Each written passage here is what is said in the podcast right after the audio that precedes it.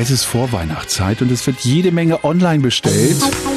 Und die Pakete, die werden von uns dann freudig erwartet. Und wenn die dann aber nicht kommen, ist der Ärger selbstverständlich groß. Jetzt gibt's dafür Hilfe.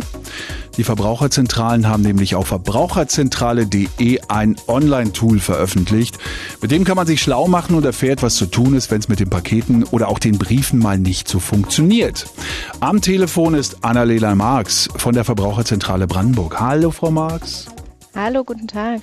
Können Sie uns vielleicht kurz mal erklären, wie diese App funktioniert? Ja, es ist genau genommen gar keine App, sondern es ist einfach eine Webseite. Das mhm. heißt, man muss sich da gar nicht runterladen, sondern kann einfach auf den Webseiten der Verbraucherzentrale schauen und da findet man dieses Tool sozusagen Postärger findet man Hilfe bei eben Post- und Paketärger. Und das betrifft, genau wie Sie sagen, zum Beispiel die Weihnachtssendungen, die nicht ankommen oder zu spät ankommen. Das ist ja auch sehr ärgerlich. Mhm. Kann aber auch Briefe betreffen oder einfach ganz andere Probleme, wenn es darum geht, dass man zum Beispiel den Kundenservice nicht erreicht. Also Probleme gibt es da leider vielfältige, die auftreten können und auch auftreten. Das wissen wir eben schon aus der Vergangenheit. Ja, weiß ich auch.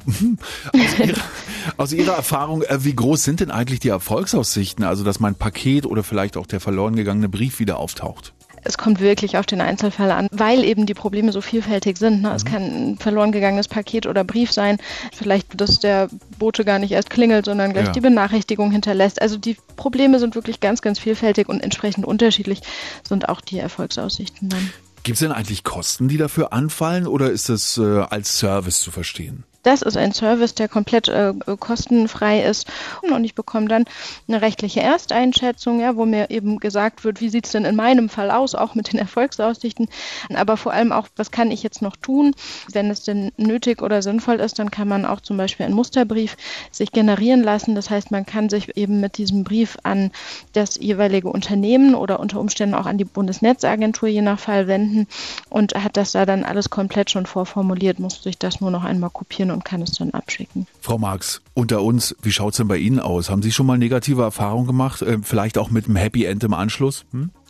Ja, tatsächlich ist das äh, Paket an eine Freundin kürzlich einfach wieder an mich zurückgekommen, obwohl die Adresse richtig notiert war. Und ich kann auch sagen, das ärgert einen dann schon ganz schön. Dankeschön für die Informationen, Frau Marx von der Verbraucherzentrale Brandenburg. Ihnen eine schöne Adventszeit und machen Sie es gut. Das wünsche ich Ihnen auch. Vielen Dank.